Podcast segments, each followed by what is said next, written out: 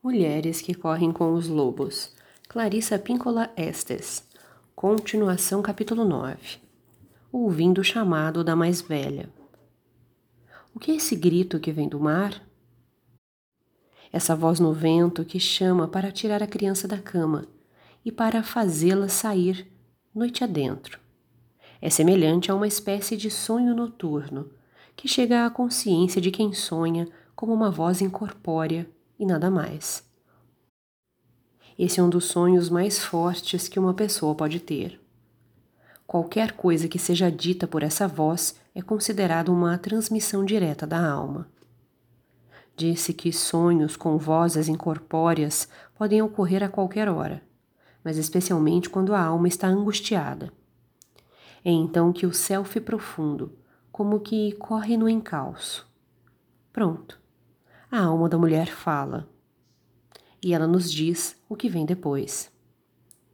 Na história, a velha foca sai do seu próprio elemento para dar início ao chamado.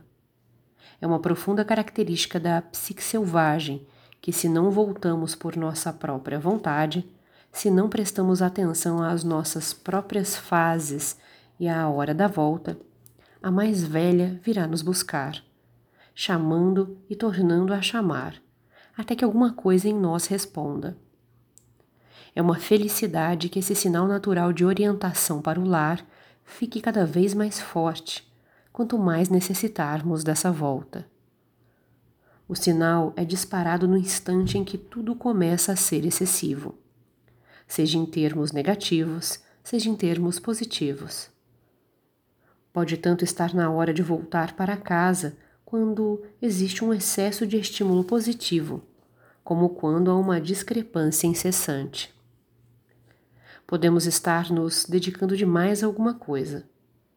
Podemos estar esgotadas demais por alguma outra.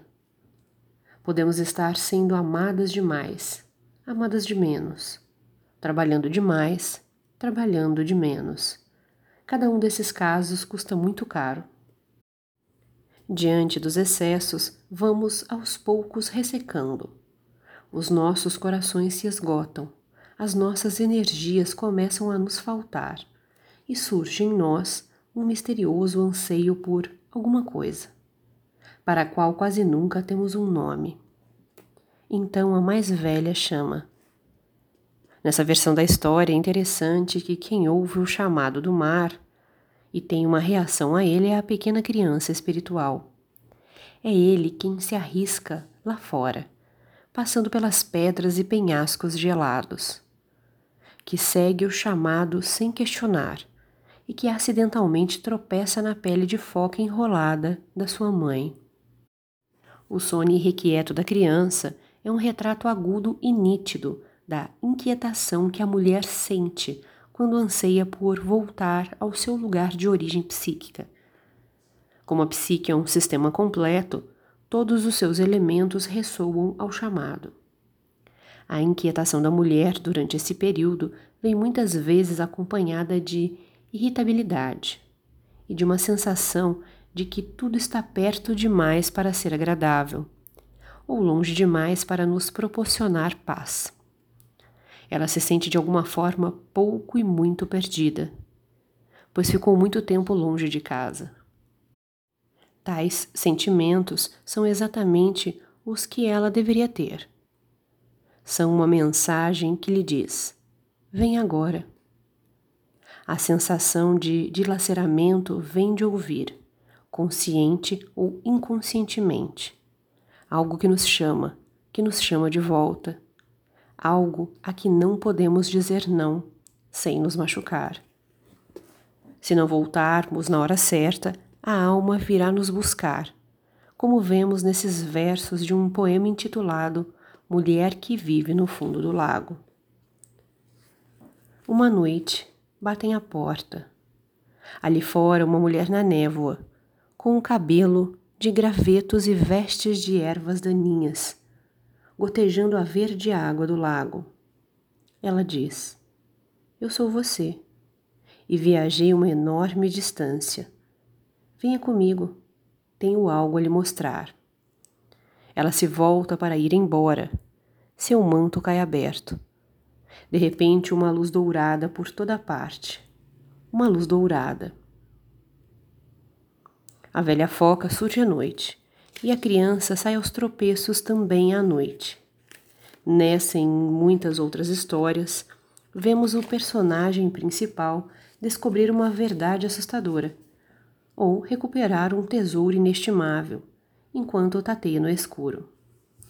É um tema onipresente nos contos de fadas e ocorre de qualquer maneira a qualquer custo. Nada realça a luz, a maravilha, o tesouro melhor do que as trevas. A noite escura da alma quase se transformou num lugar comum em certas culturas. A recuperação do divino tem lugar nas trevas de Hel, do Hades ou lá. A volta do Cristo chega como um fulgor do crepúsculo do inferno.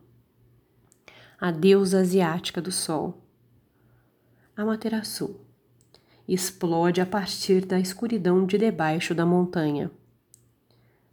A deusa suméria Inanna, na sua forma aquática, entra em combustão transformando-se em ouro branco quando jaz num sulco recém-aberto na Terra Negra. Nas montanhas em Chiapas, disse que a cada dia o sol precisa abrir um buraco na Huipil, blusa, mais negra, a fim de poder se erguer no céu. Essas imagens de movimentos dentro e através da escuridão transmitem uma mensagem antiquíssima que diz: Não tema não saber. Em várias fases e períodos da nossa vida, é assim que deve ser. Essa característica dos contos e dos mitos nos estimula a seguir o chamado, mesmo quando não temos a menor ideia de onde ir, em que direção ou por quanto tempo. Tudo o que sabemos é que, à semelhança da criança na história, precisamos acordar, nos levantar e ir ver o que é. Assim pode ser que saiamos no escuro aos trambolhões por algum tempo, tentando descobrir o que nos chama. Mas como conseguimos impedir que nos convencêssemos a não atender ao chamado do lado selvagem, invariavelmente acabamos por tropeçar na pele da alma. Quando respiramos esse estado da alma, automaticamente mergulhamos na sensação de que isso está certo, sei do que preciso. Para muitas mulheres de hoje, não é a perambulação nas trevas à procura da pele da alma que é mais apavorante, mas sim é um mergulho na água, a verdadeira volta ao lar e, especialmente, a despedida em si, que são mais terríveis. Embora as mulheres estejam voltando para dentro de si mesmas, tratando de vestir a pele de foca, fechando-a bem e estejam prontas para partir. É difícil partir.